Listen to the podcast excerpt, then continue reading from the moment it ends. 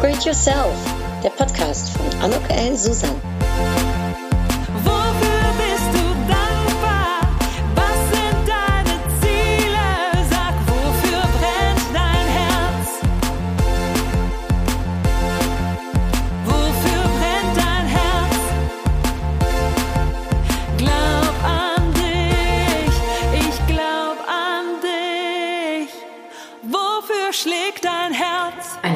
Willkommen, ein herzliches Willkommen zu meinem Podcast Upgrade Yourself. Glaub an dich. Äh, Ich freue mich enorm, dass Sie, Frau Mehrhaar, mir die Ehre geben für dieses Interview heute. Herzlich willkommen auch zu meinem Dankeschön. Podcast. Darf ich Sie ganz kurz vorstellen? Ist das okay für Sie? Ja, natürlich. Sie sind im Förderverein Krebskranker Kinder seit 1990 aktiv und seit 2002 im Vorstand. Und seit 2004, wenn ich es richtig verstanden habe, sind Sie Vorstandsvorsitzende. Ja. Sie setzen sich mit Herzen für diesen Verein ein, da Sie ähm, Ihren Sohn Frederik äh, 1991 im Alter von zwölf Jahren Krebs äh, verloren haben. Ja. Einen Schwerpunkt Ihrer ehrenamtlichen Arbeit jetzt bildet die Akquisi äh, Akquirierung von Spenden und so konnte der Verein beispielsweise die gesamten Baukosten für das Elternhaus von mehr als 2 Millionen Euro durch Spenden finanzieren. Ja. Auch die laufenden Kosten, rund 250 Euro jährlich, werden komplett von dem Verein getragen. Der unermüdliche Einsatz von äh, Marlene Meher und ihre äußerst erfolgreichen Spendenakquise ermöglichen dem Verein zudem, über äh, das Elternhaus hinaus weitere Projekte zu unterstützen. So hat die Zeitung über sie geschrieben. Äh, und dazu zählen zum Beispiel die Finanzierung von derzeit fünf Arbeitsstellen auf der Kinderkrebsstation der Uniklinik Köln, die Organisation und Finanzierung von Freizeitmaßnahmen für die Kinder nach Abschluss der Behandlung sowie die Unterstützung von Familien, die durch Erkrankungen ihrer Kinder in eine finanzielle Notlage geraten sind. Ja, das ist richtig, eine Korrektur. Ja. Äh, Die laufenden Kosten fürs Elternhaus haben Sie mit 250 Euro benannt. Oh, 250.000 Euro. Korrekt. Das wäre sonst äh, äh, nicht machbar. Ja, okay. Danke Ihnen. Und für Ihren unermüdlichen Einsatz für den Förderverein haben Sie ähm, 2016 am 2. Mai das Bundesverdienstkreuz erhalten von Frau Reker, der Bürgermeisterin von Köln. Sie hat Ihnen dieses Bundesverdienstkreuz überreicht. Und ähm, darüber sprechen wir bestimmt gleich auch. Ja, und neben Ihrem Einsatz für den Förderverein haben Sie bis äh, zu Ihrem Ruhestand in 2012 auch als kaufmännische Angestellte gearbeitet. Das ist recht. Ja, ich habe gerade von Ihrem Sohn äh, erzählt, 1989 vielleicht, weil da gab es ja den Förderverein Krebskranker Kinder noch gar nicht. Vielleicht können Sie uns kurz erzählen, was es ja, wie es eigentlich angefangen hat. Ja, unser Sohn Frederik ist im Dezember 1989 an Krebs erkrankt. Er hatte einen Hirntumor und wir kamen zufällig mehr oder weniger nach Köln an die Uniklinik hier. Er ist hier behandelt worden, operiert worden, Chemotherapie, Bestrahlung, das ganze Programm. Ja, wir waren zuerst mal ganz froh, dass er so behandelt werden konnte, dass er zunächst mal weiterlebte und auch fröhlich weiterlebte mit allen Nachteilen oder mit allen Einschränkungen, die so eine Behandlung mit sich bringen, so eine Erkrankung, so eine Behandlung. Und ähm, leider hat er es nicht geschafft und ist im Juli 1991 dann mit zwölf Jahren verstorben. Und ähm, da es den Verein ja noch nicht gab, hat man Hilfe äh, gehabt. Also wo hat, wie hat man so eine Zeit überstanden und überlebt? Ja, den Verein, der hat sich ja gerade gegründet im Februar 1990 von Eltern krebskranker Kinder, die mit uns zu dieser Zeit auf der Kinderkrebsstation waren. Hier Das heißt, Sie waren im Prinzip von Anfang an damit äh, ja, ja. engagiert. Wir waren keine Gründungsmitglieder, aber wir waren ziemlich schnell dabei und haben versucht, mitzuarbeiten, zu überlegen, wie können wir uns, wie können wir anderen, wie, was können wir tun, um bestimmte Situationen zu verbessern oder uns gegenseitig nur zu unterstützen, Halt zu geben, füreinander da zu sein. Wie es so ist, wenn man etwas Außergewöhnliches im Leben erlebt, dann sucht man gerne Gleichgesinnte oder Menschen, denen es so ähnlich geht. Und so ist das auch, wenn man ein krankes Kind hat. Und das haben wir gefunden in diesem Verein, der dann sehr schnell auch für uns da war. Und ähm, äh, also ich sage jetzt mal, das ist in der Tat, wie Sie sagen, so eine Ausnahmesituation. Ähm, wo findet man den Mut her, um dann auch noch Kraft zu haben, um, um, um, um so etwas ja zu starten und zu machen? Na, gestartet haben wir das ja nicht, das haben ja Mhm. Eltern, die schon Mhm. länger dabei waren, auch gestartet. äh, wie ich schon sagte, ich, wir sind Menschen auch, mein Mann und ich, die auch die Gemeinschaft mit anderen Menschen suchen oder das Zusammensein mit anderen Menschen. Wir haben ganz schnell wahrscheinlich unbewusst gemerkt, wie gut das ist, mit anderen zusammen zu sein, mhm. mit denen darüber zu sprechen, was ist mit unseren Kindern, was passiert mit uns auch während dieser Zeit, dieser schweren Erkrankung, zusammen mit denen mal ein Bier zu trinken abends und aus dem Klinikalltag rauszugehen, um die Ecke zu gehen und einfach mal miteinander zu reden, so mit Menschen, die auch in dieser, in so einer schlimmen Situation stecken wie wir. Das, und wir haben gar nicht darüber nachgedacht, warum tue ich das oder warum gehe ich jetzt hier das wir waren froh, so eine Gelegenheit zu haben oder so Menschen um uns herum zu haben und zu treffen. Und dann ähm, können Sie vielleicht sagen, vielleicht auch für Eltern, die gerade in dieser schwierigen Situation stecken, ne? oder, äh, was können Sie denen vielleicht als Tipp mitgeben, so in so einer Zeit?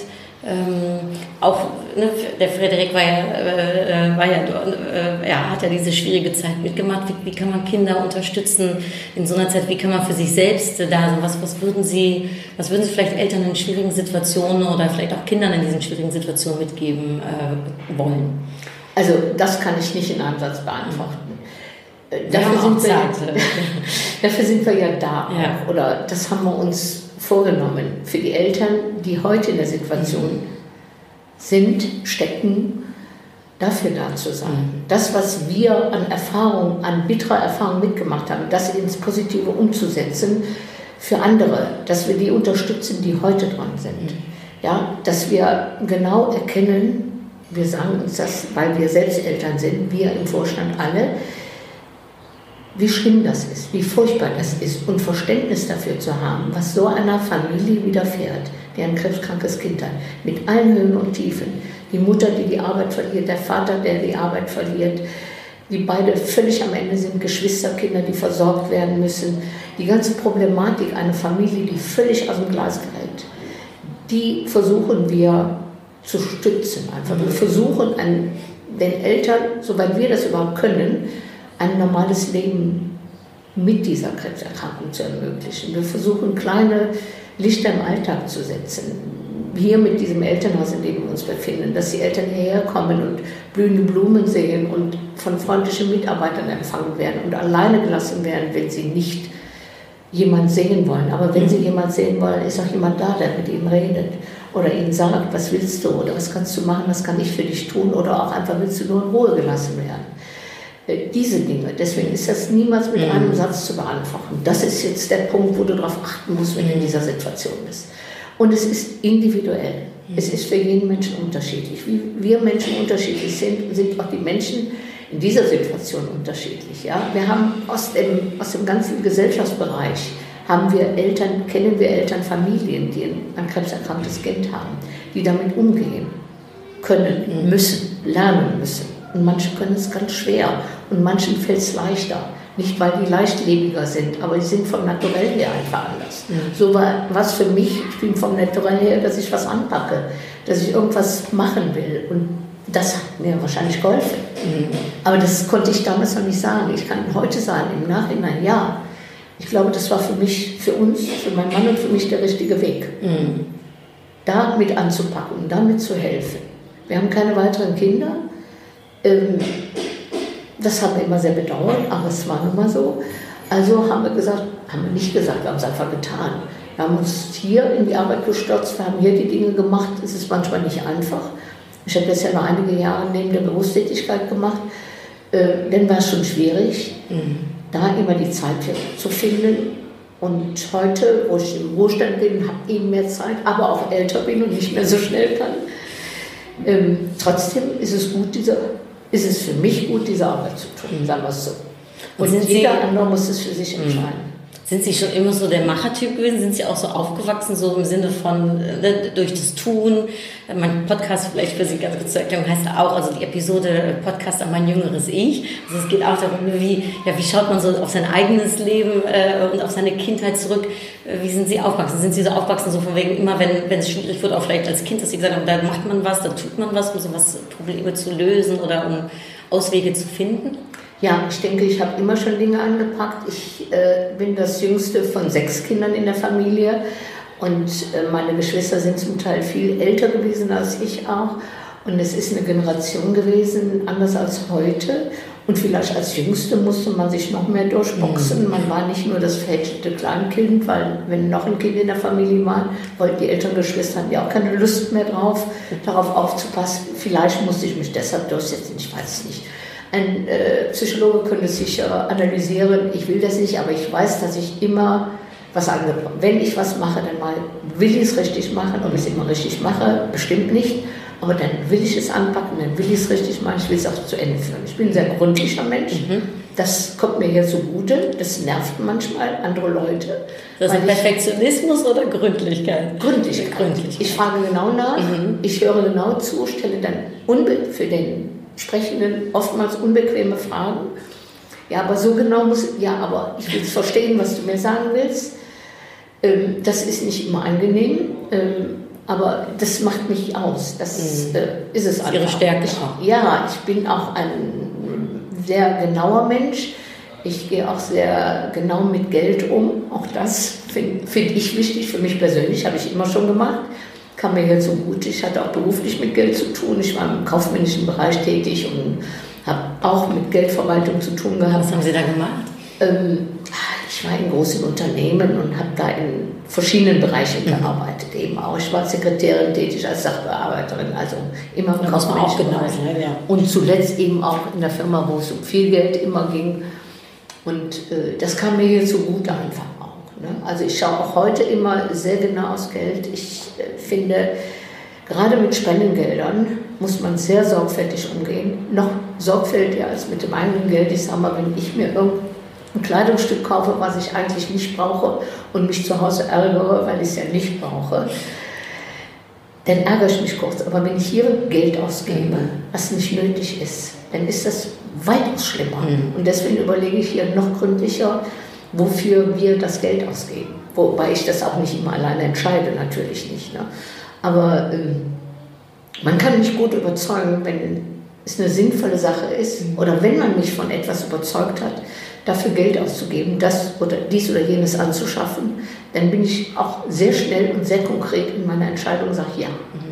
Aber das Ganze muss mich, man muss mir das überzeugend darlegen. Ansonsten kann ich da niemals Ja zu sagen. Also eher die Fakten und die Ratio als immer aus Emotionen gesteuert Ja, sozusagen. äh, ich kann aber bei Kleinigkeiten sehr kleinlich sein und sehr pingelig, wie man sagt, mit Geld ausgeben und kann da schon auf den Cent gucken. Also wenn ich etwas dicht einsehe oder wenn da irgendwie mir was unklar ist, dann will ich das nicht dafür ausgeben. Ich habe aber auch gelesen in dieser Pressemitteilung zum Beispiel, die über Sie geschrieben worden sind, dass es ja nicht nur beim Ausgeben, dass Sie da äh, wirklich sehr, äh, sehr gut drin sind, äh, darauf aufzupassen, dass es auch wirklich effizient ist und relevant, aber dass Sie eben auch sehr gut sind, um äh, dafür zu sorgen, dass dieser Förderverein für krebskranke Kinder auch äh, ja, die Spenden äh, zu bekommt. Und äh, äh, ich, wenn ich es richtig gelesen habe, haben Sie 7000 Einzelspenden äh, und wahrscheinlich dann noch äh, von, von, von Vereinen und Firmen äh, äh, Größe. Wie machen Sie das? Also ähm, vielleicht auch für die Leute, die uns zuhören, äh, Ja. Frauen und Männer, die, die, die sich auch engagieren für einen guten Verein und für, für einen guten Zweck. Vieles ist gewachsen, ja.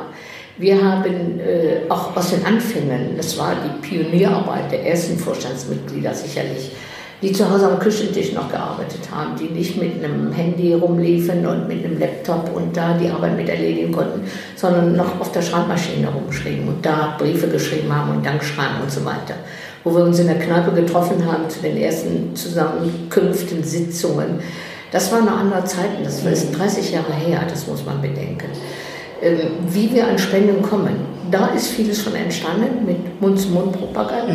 Man hat es erzählt, man hat es rundherum erzählt und hat gesagt, sag es weiter. Wenn jemand jemand sucht, wo das Geld gut angelegt ist, erzähl von uns oder lass Tu. Gutes und rede darüber Ja, sozusagen. tu Gutes Rede drüber. Ne? Und so sind sehr, sehr viele Kleinspender, die uns seit Jahren treu sind, zu uns gekommen und bleiben dann auch bei uns. Und wir laden die Leute ein, kommen Sie her zu uns, schauen Sie sich das an, schauen Sie sich an, wohin Sie Ihr Geld geben. Die geben uns das freiwillig, die müssen das nicht. So einfach ist das. Und das muss man meines Erachtens immer im Auge behalten. Wir versuchen immer wieder, den Spender so zu behandeln, egal wie hoch seine Spende ist. Ja? Ob er uns seine 10 Euro gibt, seine 1000 Euro oder noch mehr gibt. er hat es verdient, mit Respekt behandelt zu werden. Und wir sind dankbar für diese Spende, weil wir nur damit unsere Arbeit tun können, einfach auch. Aber ich bin natürlich immer, auch wenn ich unterwegs bin, da haben Sie recht, ich halte immer meine Ohren und Augen offen und wenn mir irgendetwas über den Weg läuft, wenn ich denke, das könnte was sein für uns, dann bin ich schon sehr beharrlich und hack da mal nach. Ja, ich, äh, Also ich laufe nicht mit dem Schild rum, hallo, ich sammle hier für den Förderverein. Ja, ich kann da auch sehr zurückhaltend sein. Aber wenn die Richtung dahin geht, dann bin ich auch dabei. äh, Sie sind da wahrscheinlich auch sehr viel unterwegs, müssen viele Termine wahrnehmen und äh, Netzwerk ist wahrscheinlich auch wichtig, oder? Können, können Sie da was zu, natürlich. zu sagen? Weil man hört immer über Netzwerken, ist eigentlich immer, egal ob jetzt man für einen guten Zweck einsetzt oder eben für sich selbst, ne, wenn man äh, berufstätig ist, ist Netzwerken ein wichtiges Tool sozusagen, um einzusetzen. Ja, ein Netzwerk ist ja einmal, jeder hat ein privates Netzwerk, denke ich mal, rundherum. Meine Familie, meine Nachbarn, die Freunde, die wissen seit vielen Jahren schon, was ich mache und wofür ich es mache und engagieren sich auch je nach äh, Möglichkeit dafür.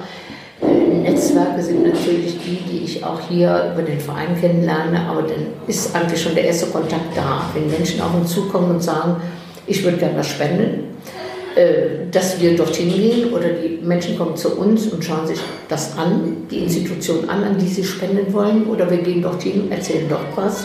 Wir machen PowerPoint-Präsentationen, wenn eine Versammlung irgendwo ist, wenn die Menschen das möchten, um so den Menschen, den Zuhörern, Zuschauern das näher zu bringen, wofür sie ihr Geld geben. Weil das finde ich immer total wichtig, bei einer gemeinnützigen Organisation zu zeigen, wofür gibt man das Geld aus. Ja, da muss man sehr offen und sehr ehrlich mit umgehen. Ähm, es ist ein Horror für mich zu denken, äh, es kommt irgendwas, widerfährt uns und wir kriegen das gar nicht mit und wir werden unseriös oder wir wirken unseriös. Das ist das Schlimmste, was uns passieren kann. Und deswegen sind wir so offen, wie es überhaupt geht, um den Menschen zu sagen, wofür wir ihr Geld benötigen, wenn sie spenden wollen. Und das ist ganz wichtig und das beherzigen wir alle hier im Vorstand, hier im Verein, die, also auch unsere Mitarbeiter. Das ist da so, sind gute Mitarbeiter hier, Gott sei Dank. Und die, Wie groß ist der Verein? wir haben äh, knappe 600 Mitglieder, 550, 60, 560 glaube ich, wovon die Hälfte ordentliche Mitglieder sind. Ordentliche sind betroffene Familien, Eltern, Großeltern. Und die andere Hälfte sind Fördermitglieder. Also jeder kann Mitglied werden und muss einen Mindestjahresbeitrag, der aber nicht besonders hoch ist, zahlen, bekommt dann dafür zweimal im Jahr eine Information.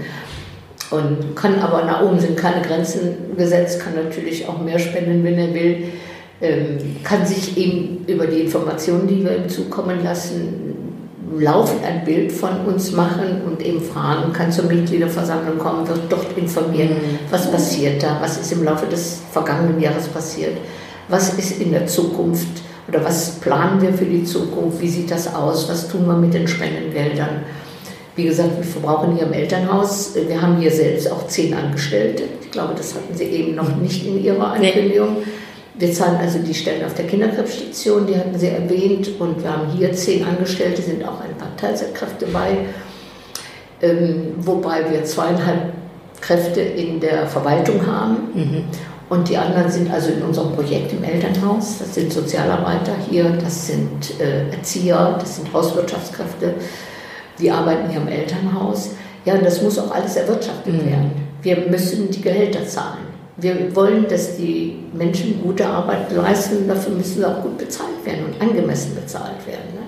Und da stehen wir auch hinter. Das brauchen wir einfach, um diesen Betrieb hier auch aufrechtzuerhalten und letztendlich das Ziel oder den Zweck des Vereins zu erfüllen. Das heißt, für die Eltern und die Kinder, für die Familien da zu sein, die heute ein an Krebs erkranktes Kind haben.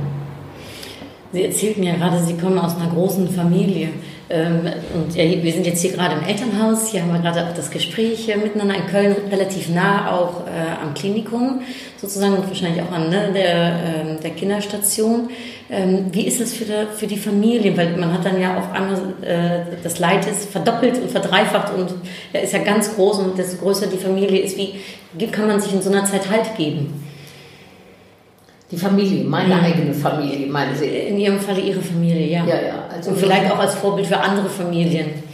Aber Ihre Familie ist, Also, wie haben Sie das gemacht? also den allgemeinen Rat, den ich geben kann, wenn Sie in der Nähe eine Familie haben, als Geschwister oder als äh, Cousine, Cousin, Freunde, die ein äh, Kind in der Familie haben, was an Krebs, welches an Krebs erkrankt ist, sind Sie einfach da. Und nicht mit Dingen, die Sie im Kopf haben, sondern fragen Sie einfach, was brauchst du? Heute braucht die Freundin, die, äh, die Schwester, der Bruder vielleicht gar nichts. Und morgen wäre schön, es schön, eine Begleitung zu haben, vielleicht mal in die Stadt zu gehen oder sonst irgendwas. Aber das kann man nicht erzwingen. Man muss abwarten, was der Betroffene sagt. Ich habe so viele Leute erlebt in den vielen Jahren, die sagten, wie kann man dir denn helfen und so weiter. Ich sage, hör einfach zu, warte ab, ich melde mich, wenn ich irgendwas brauche. Und einfach im Hintergrund immer da zu sein und zu sagen, wenn du mich brauchst, bin ich für dich da, sprech mich an, ich komme immer. Aber nicht sagen, ich finde, du solltest mal das und das tun. Das habe ich so als sehr schlimm empfunden in der Zeit, dass Menschen mir sagen wollten, was ich zu tun oder zu lassen hatte oder was jetzt gut für mich wäre, jetzt in dem Moment. Das kann ich besser selbst sagen. Und selbst wenn ich es im Moment nicht sagen kann, irgendwann sage ich das vielleicht und sage morgen das oder in einem Monat. Jetzt kannst du mir helfen. Also ich kann Ihnen eine Geschichte dazu erzählen. Wir kamen Weihnachten nach Hause, Weihnachten 1989, ist schon sehr lange her ähm, durften für drei Tage nach Hause mit unserem schwerstkranken Kind. Und meine Geschwister hatten bei uns zu Hause einen Weihnachtsbaum aufgestellt, einen Tannenbaum, hatten die Weihnachtskiste vom Speicher geholt, hatten den, gesch- den Baum geschmückt, hatten ein Essen gekocht und es war alles für uns bereit. Wir hätten niemals einen Baum aufgestellt, wenn wir Heiligabend nach Hause kommen. Da war unser Denken nicht dran. Wir wollten zusammen mit unserem Kind da sein. Zwei oder drei Tage waren das nur. Das war so eine Geste. Zu sagen, was brauchen die denn jetzt? Sie kommen aus der Klinik mit so einer Diagnose und das nur für drei Tage und es ist Weihnachten. Sowas zu tun, das habe ich nie vergessen. Das ist sowas. Ich habe eine Familie erlebt, die sagt, der Nachbar kam und sagt, ich putze jetzt alle eure Schuhe und hat mal alle Schuhe geputzt. Also völlig banale Dinge. Ähm, man muss abwarten als Angehörige oder als Freund. Also man steht in der zweiten Reihe. Gott sei Dank. Sind Sie froh, wenn Sie in der zweiten Reihe stehen, nicht in der ersten Reihe stehen. Und da muss man viel Geduld haben, wenn man für die Menschen, wenn man echt Freund oder Familie sein will. Und nicht denken, so wie ich das meine, so ist das jetzt richtig. Zuhören und fragen. Ja, Sie sind ja hier im Elternhaus, also wir sind ja jetzt hier im Elternhaus, ne? Und ähm, haben da Familienmitglieder äh, auch, also die haben ja ihre eigenen Zimmer äh, auch ne, und ihre Apartments, sodass sie sich auch mal in der Tat zurückziehen können, ne, als kleine Einheit äh, sozusagen, wie, ne, dass man so zusammen sein kann. Ähm, wie ist, wie ist es hier geregelt? Dürfen dann auch Freunde kommen? Dürfen andere Familienmitglieder kommen? Ähm, jetzt gerade eben, ich bin reingekommen, waren Kinder am Spielen. Äh, hier waren äh, große äh, Hasen, sind, sind hier wahrscheinlich noch vom Ostern. Ja, wie, wie, wie kann man hier die, die, die, ich sag mal, einerseits Familienzeit miteinander erleben, andererseits vielleicht auch abgelenkt werden, wenn man das gerne möchte? Ähm, Wir haben dieses Haus Elternhaus genannt damals, weil in der Regel Eltern hier wohnten. Eltern, die abends nicht mehr nach Hause fahren konnten, wie ich. Ich wohne in Mönchengladbach. Und ähm, abends noch nach Hause fahren um 10 Uhr und morgens wieder um 7 Uhr hier zu sein, mit nur einem Auto in der Familie und der Mann musste wieder arbeiten gehen, war das nicht möglich. Ich habe immer in Notunterkünften hier geschlafen. Es gab dieses Elternhaus noch nicht. Ja, und deswegen, es war so gedacht, das Elternhaus hier wohnen die Eltern, um in der Nähe der Kinder zu sein. Wenn die aus der weiteren Umgebung kommen, also nicht um die Ecke wohnen, sondern irgendwo, wo sie fahren müssen. Mittlerweile hat sich das etwas verändert. Ähm, Also von Anfang an waren Eltern und Geschwister hier und manchmal kamen auch die Großeltern oder es war nur die Mutter hier oder nur der Vater, die Mutter war auf der Station bei einem kranken Kind. Es gibt ganz unterschiedliche Situationen. Mm, Die Geschwister kamen immer schon mit, werden auch von uns zum Teil mit betreut, wenn gefragt wird, kann ich das Kind mal bei Ihnen lassen, ich muss auf die Station zu dem kranken Kind. Und dadurch, dass die Kinder heute, die kranken Kinder, oftmals auch mehr als früher ambulant behandelt werden. Das gab es früher nicht zu meiner Zeit. Außer zur Bestrahlung. Da musste man hin und wieder nach Hause. Also da bin ich 30 Tage hintereinander nach Köln gefahren, 60 Kilometer hin und 60 zurück und für zwei Minuten Bestrahlung und eine Stunde noch ins Bett auf der Station und dann nach Hause fahren, am nächsten Tag wieder hin. Das könnte man heute eben anders machen, dann würde ich hier wohnen im Elternhaus und das Kind einmal für die Stunde rüberbringen und wieder mit dem Kind hier wohnen. So Das ist ja auch eine heute machen. Riesenbelastung für die Kinder, oder? Absolut, ja. Und ähm, deswegen sind heute, und das wird heute so gemacht, und deswegen sind die Kinder oft hier mit. Auch wenn sie zu, ähm, wo die Situation nicht so schwierig ist, die medizinische Situation, äh, sind die Kinder oft hier und gehen nur zu einer Behandlung rüber. Das passiert öfter heute als früher. Also es ist schon was wie ein Familienhaus einfach. Dadurch ist Familie hier. Ähm, Es kommen natürlich manchmal Familienmitglieder zu Besuch, das ist richtig. Aber das Haus würde aus allen Nähten platzen. Mit jedem Tag Besuch wäre für jede Familie. Wir haben 15 Apartments hier, wir haben zwar Gemeinschaftsräume, aber wenn jeden Tag noch 15 andere Familien hier rumspringen würden, um die zu besuchen, das geht natürlich nicht. Natürlich können die mal um einen Kaffee kommen, die Oma, wenn die um die Ecke wohnt oder wie auch immer. Aber dass sie hier auch mit wohnen oder den ganzen Tag, das würde den Rahmen sprengen einfach auch. Und für die Kinder, was kann man, was kann man als Eltern da, was, was, was, was kann man für die Kinder tun, wenn die, wenn die krank sind, wenn die äh, ja, zu hören bekommen, welche Diagnose sie haben? Was konnten sie für ihren Sohn tun? Ähm, Kinder sind wunderbar. Und Kinder vertragen das, nein, vertragen nicht, falsches Wort. Kinder nehmen es ehrlicher auf, auf als Erwachsene, so eine Diagnose. Ich habe Kinder erlebt, die schützten ihre Eltern. Die haben gesagt, wenn die Mama da ist, weine ich nicht und tröste die Mama. Kinder sind stark, viel stärker als ihre Eltern. Oftmals viel stärker als die Erwachsenen.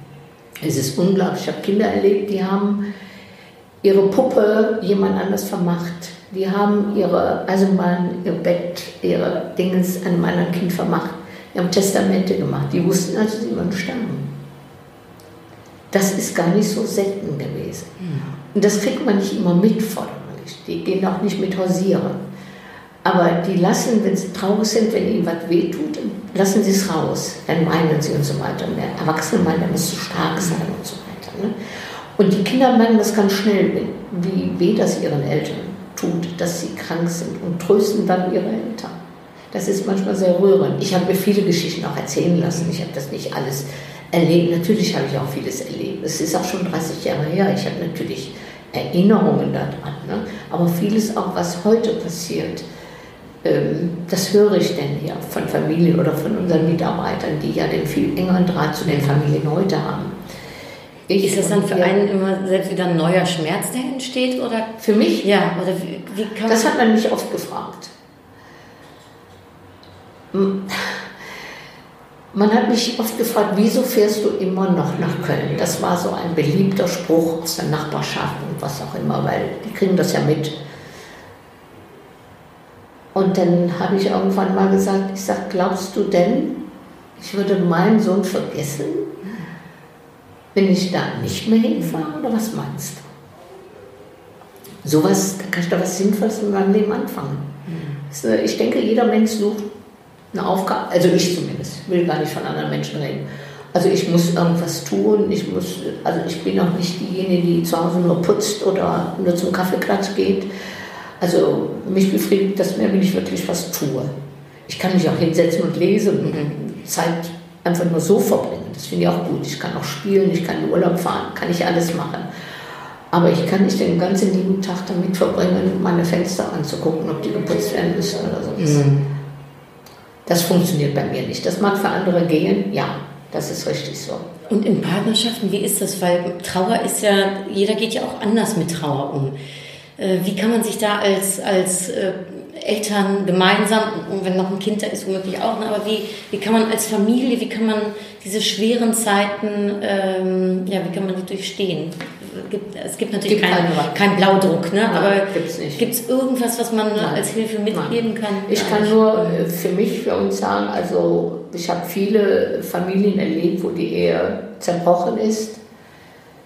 Ähm, Ganz viele, die sich getrennt haben. also auch wo das Kind gesund geworden ist, auch das gibt es ganz viel. Äh, Dass unsere Ehe, die Ehe meines Mannes und mir gehalten hat, bin ich sehr froh und dankbar drum. Aber es, die Trauer ist unterschiedlich. Der Mann trauert anders als die Frau.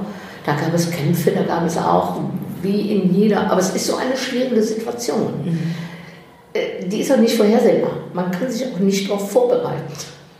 Aber vielleicht, wenn, kann ich vielleicht im Rückblick sagen, ich weiß es nicht, ich werde sich vielleicht auch zu hochtragen an, wenn eine Beziehung vom Grundsatz her stabil ist, ich glaube, das für uns, dann hat es auch gehalten. Ne? Das heißt nicht, dass äh, vielleicht sind andere Menschen einfach nur anders und sind dieser Belastungsprobe nicht, können der nichts entgegensetzen, dem nichts entgegenbringen. Ich weiß es nicht. Aber man kann keinen Rat geben.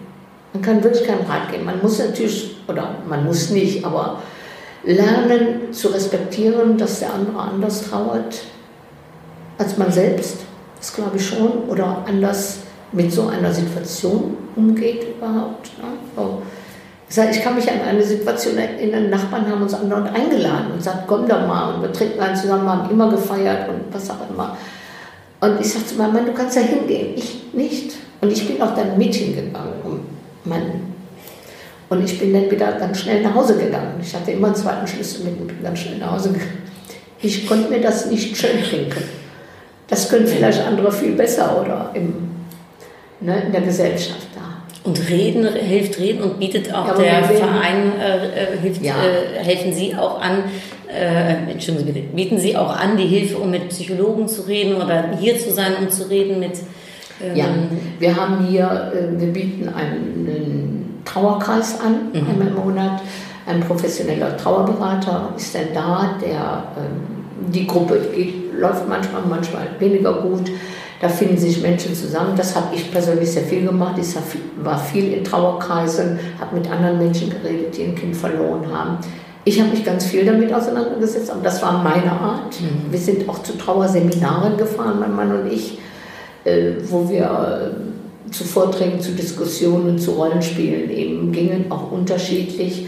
Also wir haben all diese Dinge gemacht. Ich vielleicht noch mehr als mein Mann auch.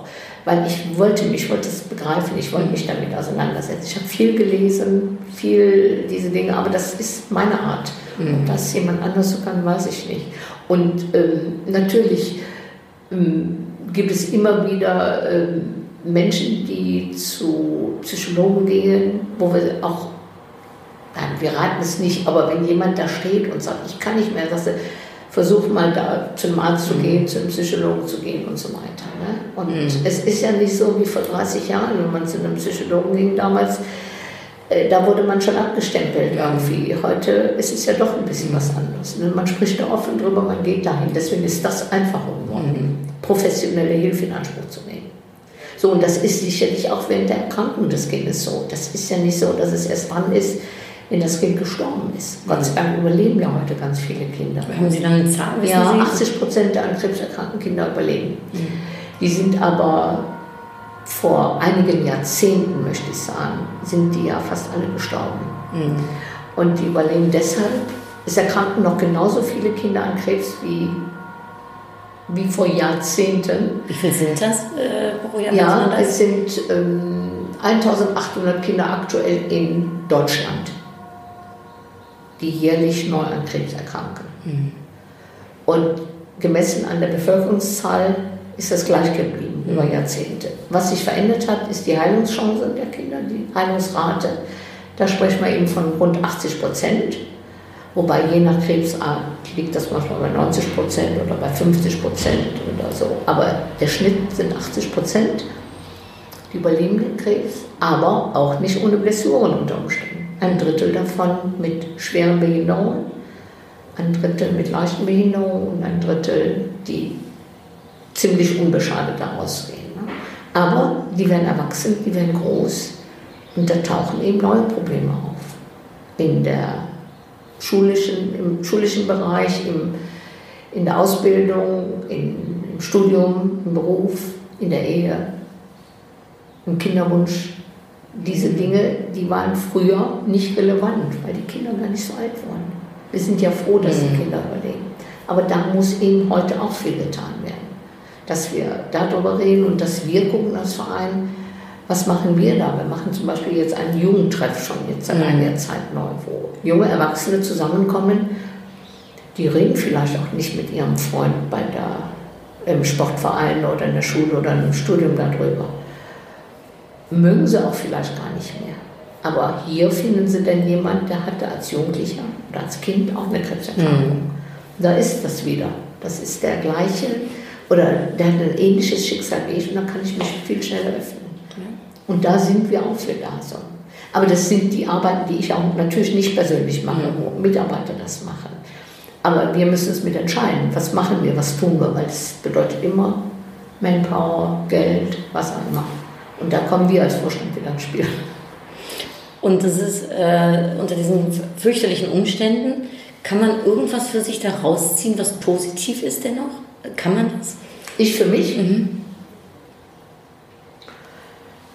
Ja, ja, etwas zögernd. Nein. Ja, ehrlich gesagt, das hat mir geholfen, diese Arbeit. Das war für mich Trauerarbeit. Bewältigungsarbeit vielleicht, weiß ich nicht. Aber es hat mir geholfen. Ich wüsste nicht, wie mein Leben verlaufen wäre, wenn es den Verein nicht gegeben hätte oder ich wäre nicht mit hier dabei. Da spielen ja viele Dinge eine Rolle. Mm, Aber es hat mir geholfen. Ja, ganz bestimmt. Es ist viel Arbeit gewesen, immer. Ich habe viel Zeit hier schon verbracht, verbringe immer noch viel Zeit hier. Aber ich mache es auch mit Freude, ich mache es aus Überzeugung. Das finde ich wichtig, das aus Überzeugung zu tun. Und es ist manchmal auch viel und manchmal auch lästig und manchmal ärgere ich mich auch. Und es ist nicht immer alles nur eitel Sonnenschein. Auch, also das Thema sowieso nicht eitel Sonnenschein, aber auch nicht die Arbeit oder nur Erfolge. Es gibt auch Misserfolge natürlich. Wie kommt man durch so welche Durchstrecken, sage ich dann mal, dann durch, äh, wenn es unangenehm wird? Ja, man muss die Sache anpacken, da sind wir wieder dabei. Ich packe es an, versuche es vom Grundsatz her zu lösen, Tun. zu tun, mit den Menschen zu sprechen und äh, nur sprechenden Menschen kann geholfen werden. Es ist doch oft so. Und manchmal gelingt es und manchmal gelingt es aber auch nicht.